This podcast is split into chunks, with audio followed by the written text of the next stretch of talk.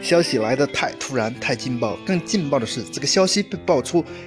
一个小时之后，尼克斯以独行侠完成了交易。尼克斯将布尔津吉斯、迪姆哈达威、考尼特里以及特雷伯克交易到独行侠，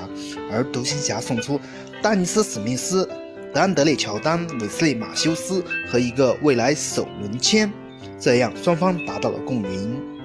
独行侠得到了年轻有潜力的球员，而且合同都不怎么大，容易处理；而尼克斯得到了未来的交易空间。史密斯、乔丹、马修斯他们的合同都很优质，像丹尼斯·史密斯处于新秀合同，而乔丹和马修斯将到期的合同，这样有利于未来寻求更大的空间，追求更大的巨星。可以说双方达成了共赢。最令人大快人心的就是这样的交易来的真太快了。所有人都猝不及防，所有人都盯着安东尼·戴维斯的时候，这样的消息传出，令人太惊讶了。